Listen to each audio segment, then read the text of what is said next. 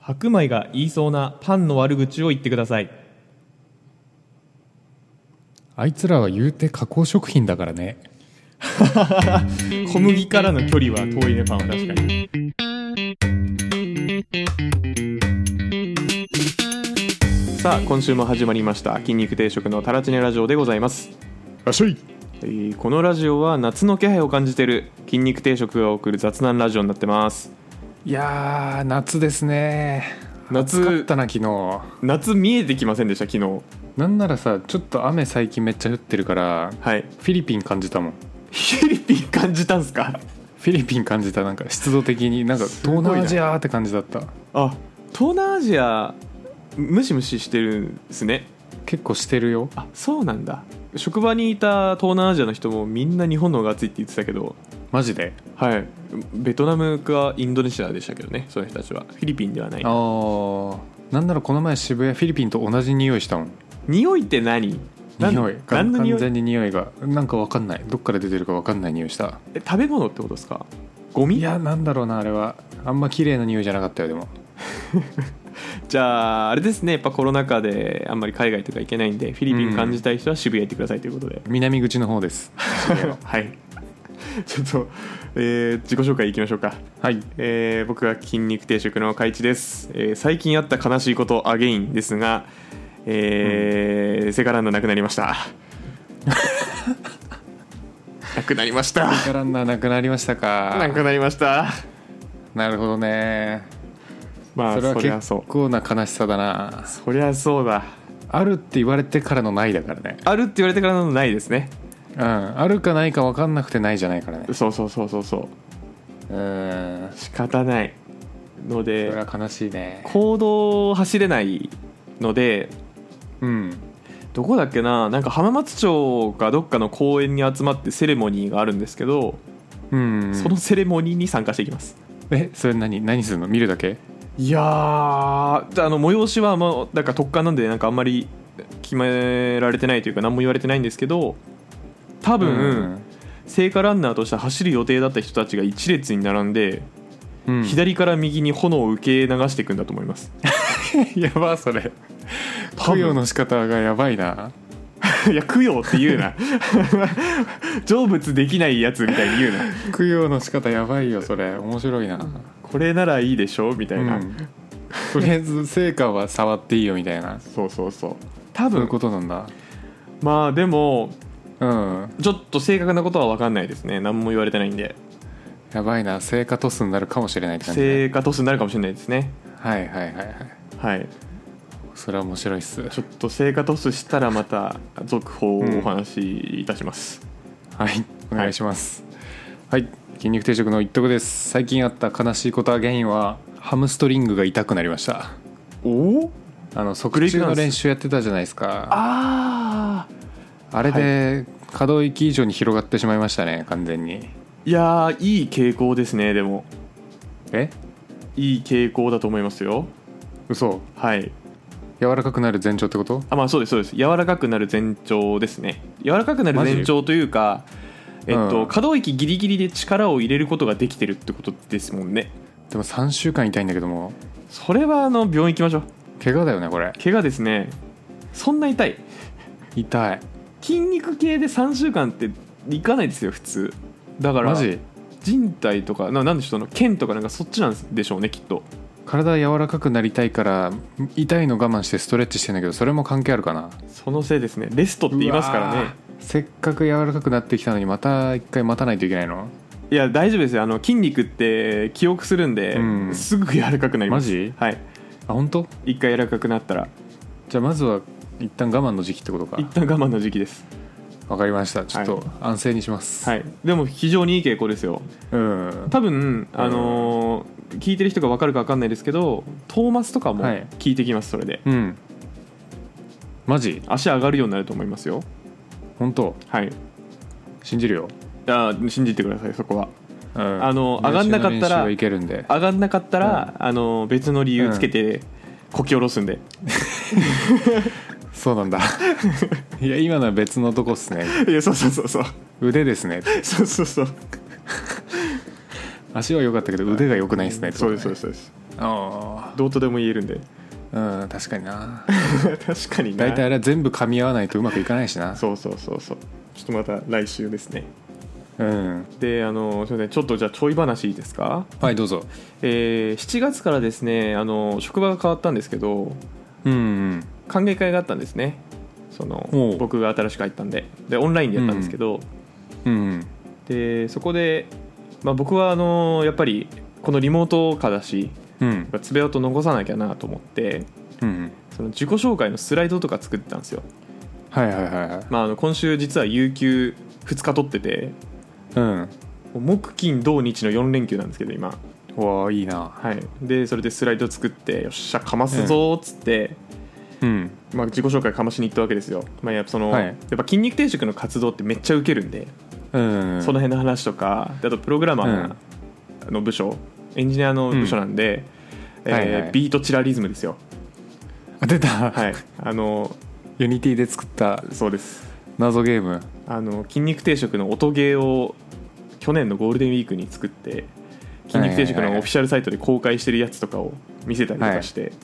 うんよっしゃーかましたわーと思って,、うんえー思ってまあ、結構受けてくれてうんでその中でもやっぱりそのダンスの話で受けるのって、まあ、嵐のバックダンサーじゃないな、えーライブの振り付け提供やったのと「紅白」の話とかがやっぱ受けるんですけど、その歓迎会にいた課長の人が「俺もともとジャニーズだったんだよね」って言ってて「えー、えー、みたいなさらに上行く「なんで?」みたいなこの経歴で食われたと思って食われたね俺の会社でジャニーズだった人いるんだと思っておおええそうなんだはい、うん課長衝撃課長です今、ーえっとお顔お顔の方はどうなのいやーなんでしょうねすごいおしゃれな感じですねさすがにやっぱ年取ってくるへとーちょっと、まあふ太ってるけどでもおじさんの割にはかっこいいと思います、あそうなんだ、はい、でなんか、うんそのこお子さんももうあの中学生とからしくてうんで中学生とかだともうなんか受験うんうん中学受験と高校受験なんかあってみたいなもう最近の中学生がすごくてさみたいな話をその方がされててうんでいやもう俺がもう中学校だったらそんな無理だったよと、まあ、なんか受験とかもすごい厳しいし、うんもうなんか中学受験すごくて1校でも3回とか受けるんですってへえで3回目の受験は加点があるんですってボーナスチャレンジみたいなそうそうそうそうそうチャレンジボーナスチャレンジボーナスはいはいとかなんかそれ賄賂に近いよねいやでも、うんもうなんかそういうのあるらしいんですよへえだから1シーズンで7回とか受験するんですってマジではいえ受験ってそんな何回もできんのらしいですよ中学受験はその受験日がずれてるからうんうんできちゃうんですってへえそうなんだで1日2回受けたりとかうんその午前と午後みたいなうん大変だよみたいな話をしてて大変だなって聞いてたらもうオチが「いやー俺中学校の時アイドルだったからなそんなんできなかったわ」って言って ていやかっこいいなえかいちゃんそれに対してなんて言ったのこいうやなんなんも言えないですまあでもジャニーズって売れてない方だったら誰でもなれますからねってちゃんと言っいたや言ってない言ってない そんなことは言えんちゃんと言っそたんかないそれことは言えないですそんなことは言えないです そんなことは言別えないに僕も売れてるわけじゃないしね、なんか僕がまあそう売ねれてたら嫌なやつだし、売れてなかったらなんだお前だよねそうだよね そうどう転んでも地獄そっからけなし合いとか始まんなかったかいやーちょっとさすがにそんな度胸ないですよね歓迎会でね自分の歓迎会でそんなぶちかますのはやばいですね、歓迎される気ないじゃんって歓迎される気ないですね まあそうちょっとね、ん世間広いわーって今日今日じゃないな、うん今週改めて思いましたでもさやっぱかいちゃんの特徴はさそういうのを知ってどんどん改善していくとこだからさはいとりあえずジャニーズ入ったらおせえそしたら同じ経歴の人で出会っても食われなくなるよ確かにな確かにまで応募できんだろうなちょっと試し年に調齢べて制みます限年齢制限とかあんのかなあるよね絶対あるですよさすがに 30手前で応募できないよねはいちちなみにえーっと、僕が嵐のお手伝いした時にうんいた最近入ったけどその中ででも一番上だったんですよって話をしてた子がいてうんその人ね19とかでしたね20あーなんか20ぐらいの制限ありそで、えー嵐やった時のそのジュニアの人で一番上だった人が32か3でしたねそういうことかあれってジュニアって要はもうランクみたいな感じなんだ年齢とかじゃなくて年齢とかじゃなくてデビューしてるかどうかですね、あそうなんだはいメジャーデビューしてるかどう32かあじゃあいけんじゃない いやいやいやその人はだって多分15年ぐらいやってんすよまあでもある程度いけんじゃないある程度、まあ、確かにねなんかこいういるってことはね面接とかあったらかませばいけなくはないギリのラインかもねギリのラインかもしれない、うんジャニーズちなみに行ってもなんかホームページがないんだな2年で仕上がるなこいつって思われたら多分いけるよ、デビューさせる気ってことですね2年でこいつデビューできるなってことですよねそうそうそううんちょっとなそうですねでもなんかちょっと経歴作んないと勝てないんでうんメジャーデビューか何 の何のですかなんかでなんかで CD 出すしかないゲッターズ飯田ジュニアとかになっ たらちょうど名字同じだし占い始めちゃううんそれもありだと思う占い始めよちゃう絶妙ですねなんかゲッターズ飯田さんはあの有名ですからね、有名だよね十分有名ですもんねうんつってチラってポケットからさはいあの SM プレイの仮面みたいなやつ取り 出して「ねっ」つっいやていやねえじゃねえよねえじゃねえよ弟子入りの方がまだあり得るなあと方向性違いすぎて多分なんかかき消せるよそれ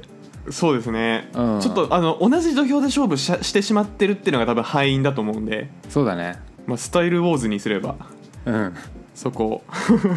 そういうことで 勉強になりますじゃあちょっとぜひ弟子入り目指して頑張ってくださいそうですねじゃあ献立いきますかはいじゃあ今週の献立ですが筋肉ニュースが一つと、はいえーお便りがあるのでそちらのお便りをやっていこうと思います、おお1年ぶりぐらいじゃないの久々いやー半年ぐらいじゃないですか 半年前ぐらいあかなのドリンクバーのやつがあったと思うんでああはいはいはいはい、はい半年じゃないかもうちょっと経ってないかもしれないけどうんはいというわけでじゃあ早速筋肉ニュースの方にきゃ参ります筋肉にいいニュースはい今週はいいですよおマジかはいえー今週のニュースですはいえー朝食でのタンパク質摂取が筋肉量の増加に効果的壮大が確認ということでほうほうほうほ真面目ですう真面目だね、えー今週は真面目でございます、うんえー早稲田大学がですねタンパク質摂取に骨格筋の量の増加っていうんですかね、うんっていうのがあの摂取量だけじゃなくてタイミングが非常に重要し、えーと影響しますよということが、えー明らかになったということを発表しましたおおなるなほんかど今まではそこの関係については明らかになってなかったみたいなんですね、はいはいはいはいで研究室ではマウスで実験しましたといつも通り、うんで3パターン朝食のタンパク質が多くて夕食タンパク質少ないやつあとは朝食と夕食同じぐらいのやつうん最後が夕食のタンパク質が多いやつはい朝食少ないやつはいはいで全員あの絶対量は一緒というか、まあ、全部の量は一緒だけどあの、うんタイミングで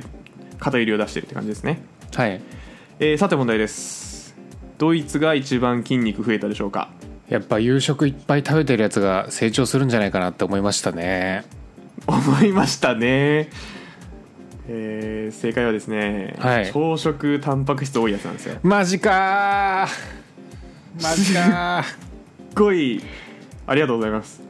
すっごいありがとうございますー なんで結論言ってから問題出したんだあ言ったかうんえ朝食に朝食にタンパク質取ると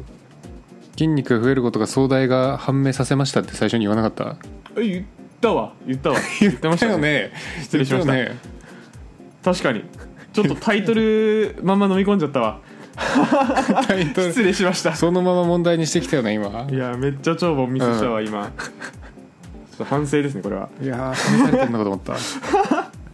これは反省だな失礼しましたでまあまあそうなんですけどはいでまあマウスでやったんではいはいじゃあ次ちょっと人間どうだろうかっていうところでうんあの高齢女性を対象に、えーアンケート調査をしたみたいなんですようん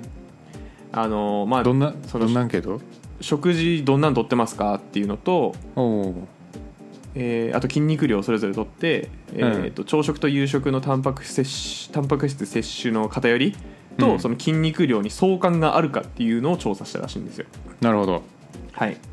で、まあ、結果としてはまあ、相関がありましたと、うんまあ、朝食タンパク質多い人の方が骨格筋率が高い傾向にあると、おおえーいうのが、まあはいその調査では分かりましたと、まあ、観うんうんう察ん研究じゃないな観察調査っていう、まあ、そのただ見ていろんな人見るとこういう傾向があるねっていう感じなんで、まあ、正確にそのメカニズムとかは分かんないけど、うんまあ、こういう傾向がありますで、うんうんうんマウスをちょっと詳しく調べてみると、えーやっぱ体内時計に関係あるらしいんですねはいはいはいなんで、えっと、夜間勤務とかシフトワークとか、えーうんあと朝食抜いてる人とかその体内時計がちょっと狂ってるような人たちにについてはその朝食うんにタンパク質とっても効果は薄い可能性はあるけど、まあ、普通に3食食べてる人については、えー朝食にタンパク質をいっぱい摂ると骨格筋率が上昇する傾向があるっていうのが分かったっていうのが今回のニュースです。なるほど僕最近朝プロテインだけ飲んでるんですけど、おー最強ってことですかいいですね足りないあ量ですかはいどうなんだろうなえっとそうですね本当は足んないんだと思いますおおえーちちょっとノリさんの、食事で取れる体量って多分もうちょい多かったりするよね意識したらまあそうですねまあでもゴールドスタンダードのプロテインって結構入ってるのでうん多分1日に必要なタンパク質量ってうんえー、と体重かけ2だからノリさんだと150とか145とかですよねそれ運動後じゃないいええエブリデイエブリデイきついやきついですよ150全然いかないです全然いかないですよいやいかんだろそんなえーただ、まあ、運動してる人というか、まあ、普通に何でしょう太りたくない人うんはまあそんぐらい取ってくださいとうんなんで、まあ、3で割ると505050なんですけどはいはいはい人間っていっぺんに50も取れないんでいや無理だね間食で取っていくしかないんですよだからうんうんうん404040とかにして、はいえー間食で1515みたいなっうんていうのがまあセオリーなんですけどだからそれでいうとノリさんは多分プロテインプラスももうワンプロテうイン 10g ぐらいプロテインだとやっぱ偏っちゃうんで、そうなタんンパだク質の質が質と変わるんかいはい、ゆで卵とか、はいはいはいはいえーツナ缶とかうん納豆とかですかねああ納豆ね結は局い植物性がいいっていうよねなんかえー、そうですね えっと似たパターンあって逃げ逃げ同意を得えっとですた植物性もがいいです、はい、基本的には植物性の方がいいんですが植物性にもデメリットがあってですね、なんやてえー、とアミノ酸スコアっていうのがあるんですよ うんとタンパク質 100g 取った時にどんぐらい効率よく吸収してくれるかみたいなスコアがあるんですけどうんうんそういうのは動物性の方が高い傾向があるんですよおおなんで植物性とかだとあの、うん取りきれなかったりしますねー俺ソイプロテイン飲んでる時マジで大腸の環境が激悪化したもんソイプロテインはそうですねちょっとああれ禁止れはむずいですよねどうなんだろうあれ吸収されてなかったやつが大腸でもう超悪さしてたんじゃないかなって思ってるようん、うんあいつなんか食物繊維すごいですからねなんかソイプロテインってなんかもう粉飲んでるみたいな気持ちになりますもんねああもうね飲み心地がやばいよねそうそう 泥水ぐらいのそうそうどそう泥水ぐらいな感じですよね、うん まあなんでまあただ取るのは、まあ、バランスよく取るのが一番いいんで、肉魚えー、と大豆うんうんうんまあバランスよくって感じですねバランスですねはいまあでも朝プロテイン飲んでるんですねいいですねそう素晴らしいですもうオートファジー気にすんのやめたわまあプロテインぐらいだったらね、まあそのまあ、血糖値ちょっと上がるのかなまあでも液体なんでそんなにうん内臓に負担かからないでしょう、きっとっていううんまあとにかくなんかもうよく噛むことを意識することにしたああ素晴らしいですね、うんあとはもう顎が大きくならないことだけをうん気をつけてくださいそう顎小さくしながらよく噛ん でるすごくないそれどうやってんのまあコツはあるよね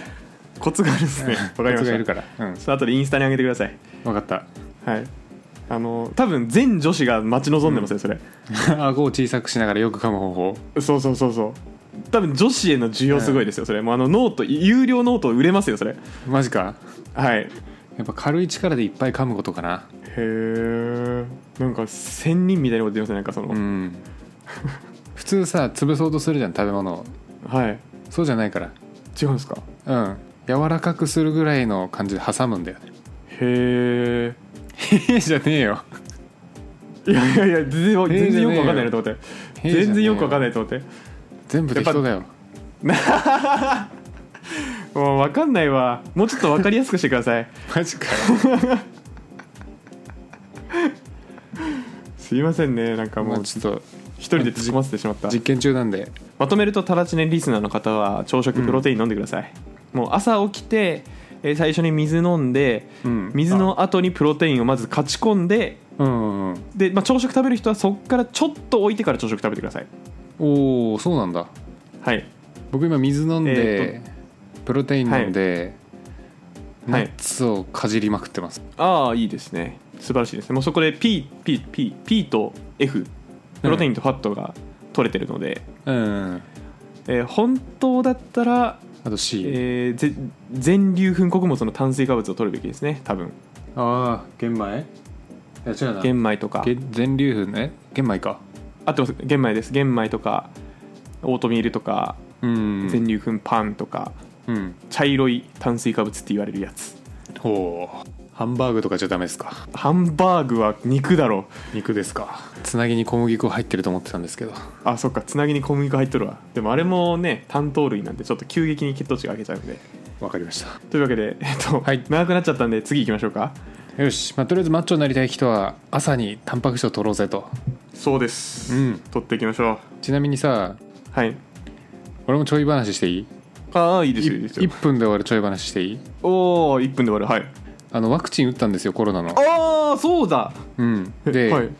えーっとすごい痛いっていう噂を聞いてたんですけどはいそうでもありませんでしたおえマジですかうんまず注射自体ははいほぼノーダメージはいあの採血ぐらいへえ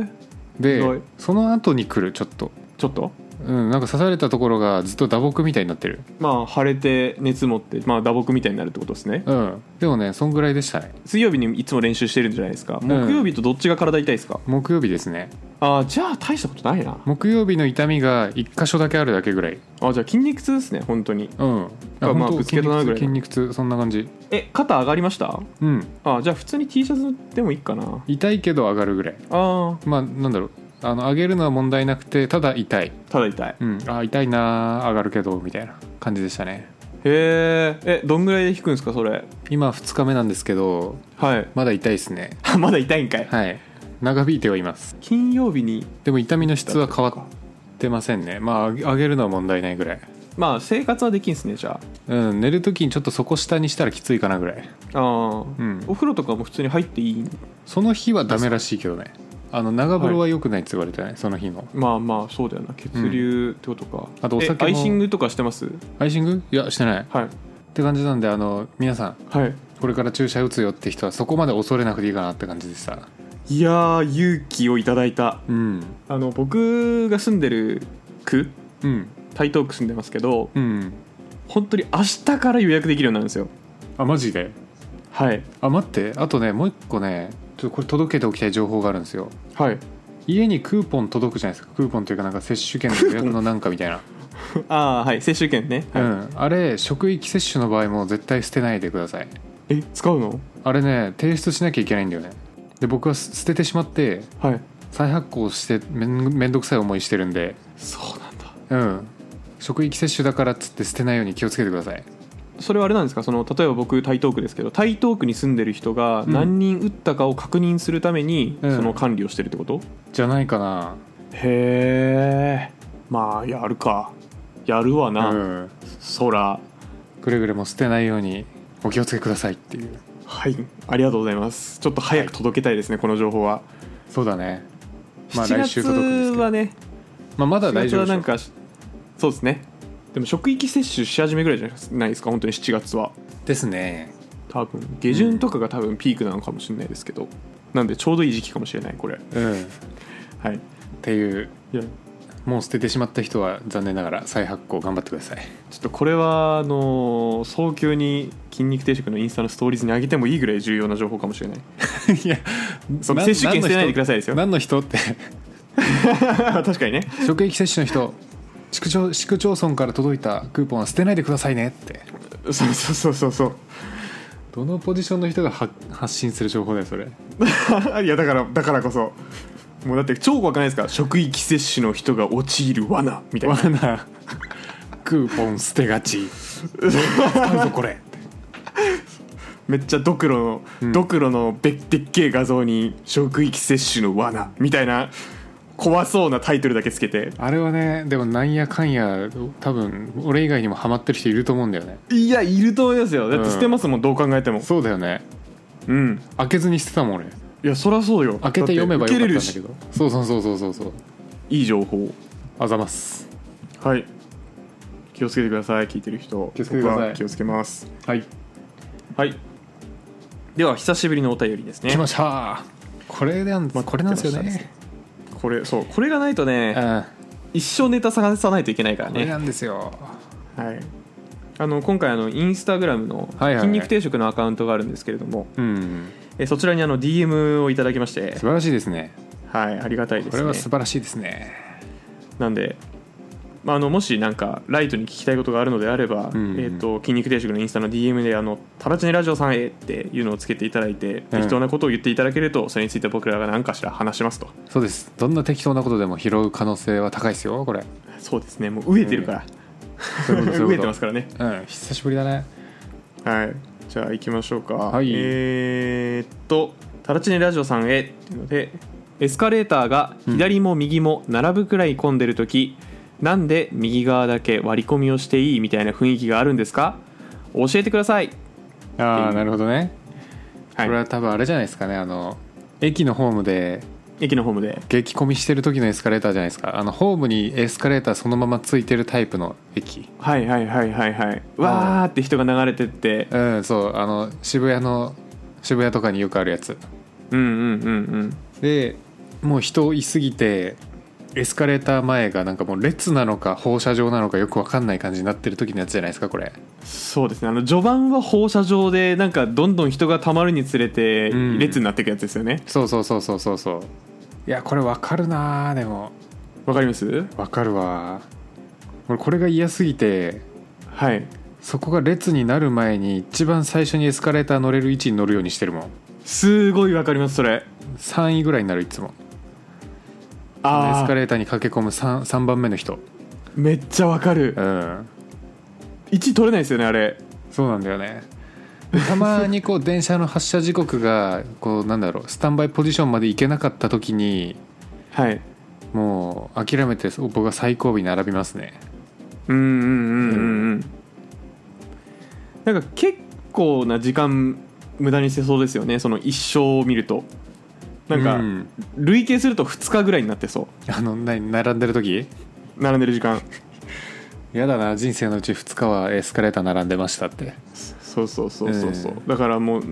そのすぐ出ますよねうんいやで最後尾行くんだけどはい確かにいるんすよねこう四角四角じゃないけどこのエスカレーターのさはいなんて言うんだろうな回り込んでくるようなポジションから登場してくる人がこう列にこう結合されていくシーンあありますねあるよねのエスカレーターの下側の出口から出た人ですよねあそうそうそうそうそうそうそううんきっとうんでちょっと移動してエスカレーターが見えてきた時に U ターンしてそのまま列の割と先端に食い込もうとするっていうねそれこそそのシュプリームの行列とかでやったら殺されますよねそんなこと したら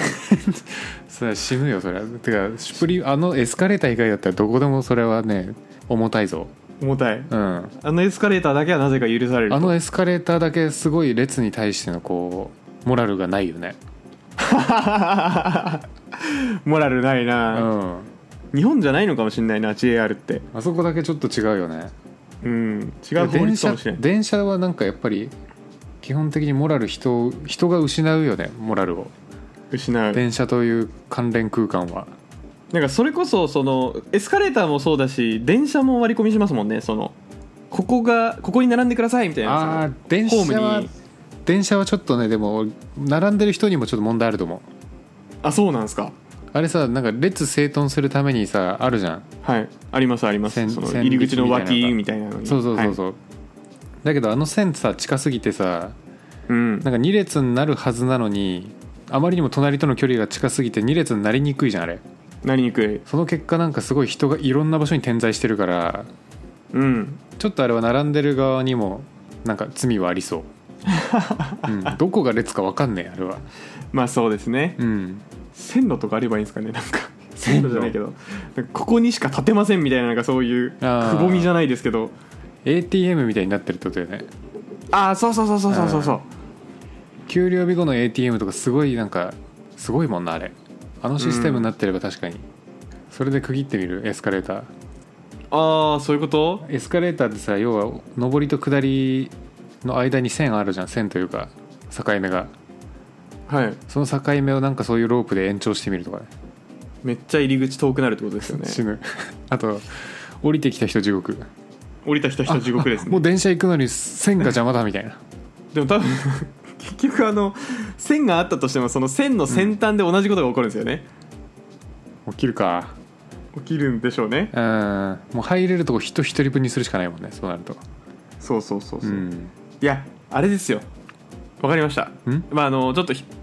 このメッセージが来たのは、うんそのなんでそういう雰囲気があるのかを教えてほしいって話なんでちょっと別の話なんですけど、うんえーっとこの割り込みをモヤモヤしてる人がそれを解決するためには、うんまあ新しいマナーを作るしかないんですよあでその新しいマナーっていうのはあ、うんえーっとなんだじゃんけん列車みたいな感じで、うん前の人の肩を触るんですようんうんで肩を触ってないと登れない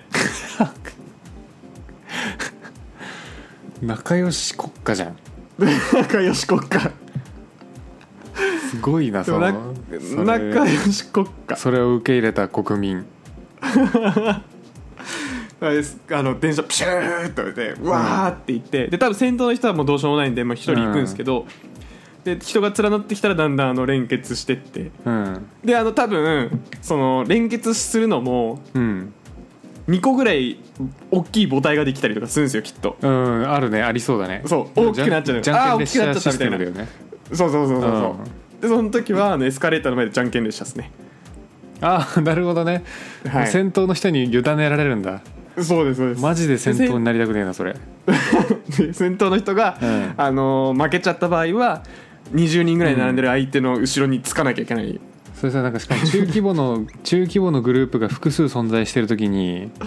はいこう二股に分かれる時ありそうだなケルベロスのいやでも肩はやっぱ2個なんで、そううあわーダメまあ2本ありえ二ない本まで二本まで分かれちゃう可能性あるよねそうっすおい同同時タイミングでこれ2つできたぞみたいなどうするみたいなまあまあじゃんけんですその時も出たそうケルベロスじゃんけんはいケルベロスじゃんけんですおお自分で言ってっておもろいなって思うのは、うんそのエスカレーターの出口ですようんもうどんどんどん どん無限に列車が出てくるんですよね出口出口エスカレーター登り切った後お降り切った後かもしれないですけどまあ面白シーンだよねあの面白しいんですよ他の国のなんか日本ではこうなってるみたいな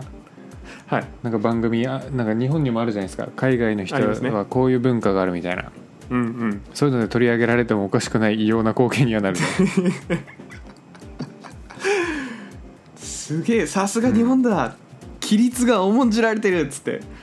そういう文化があれば、うんえーっと一旦そのなんだ列割り込みのモヤモヤは解決されますねなるほどね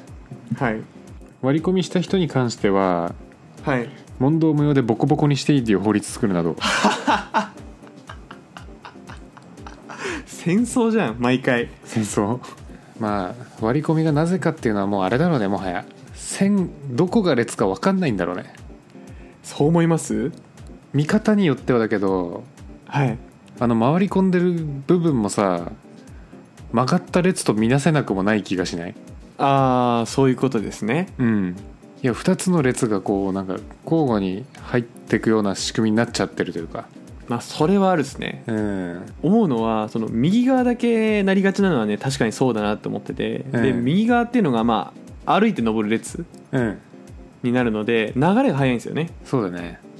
で流れが速いゆえ車間距離があるんですよ車間距離人と人の距離ああーはいはいはい人と人との間が隙間空きやすいってことそうですうん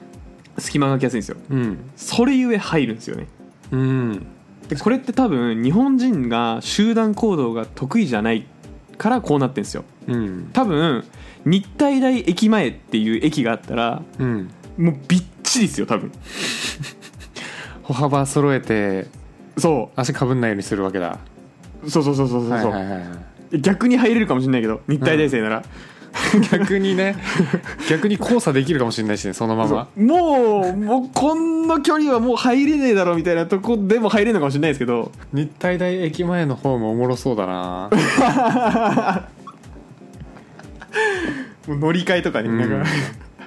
なぜかさホ降ロりグるラフィックなんみたいな降りる人と乗る人がさ交互にクロスしてるのにぶつからずにスイスイ歩いていくとかいうシーン作れそうだもんね作れそううん いやもうなんかわかんないですけど卒業する頃にはよくわかんないけど解説改札とかも斜めに通れるのかもしれないですね改札斜めに通れるようになるのはい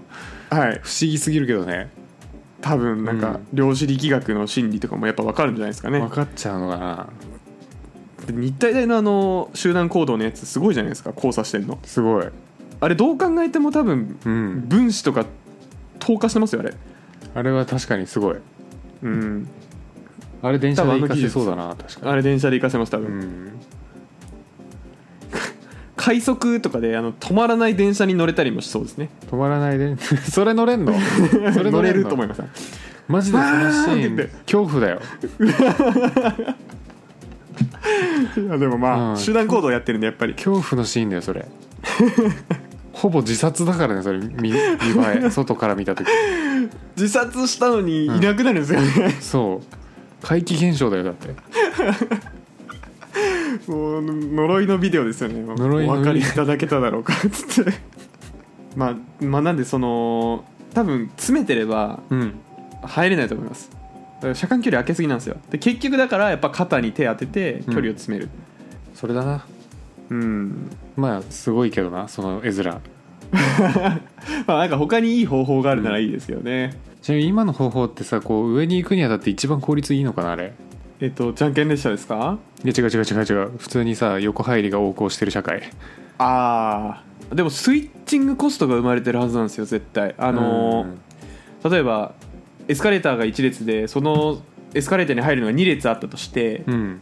その2列のどっち行くっていうので多分迷いというか、うんそこでロスが絶対発生してるんですよねうんなんで絶対ロスだと思うんですようんホームにいる人数をできるだけ早くはけさせてくださいだったらエスカレーターの脇から回ってきた人も、うん遠くのエスカレーターの列に並ぶかもしくはその列が消えるまでその脇で待つかああするのが多分一番効率いいと思いますうんなんかエスカレーターのさ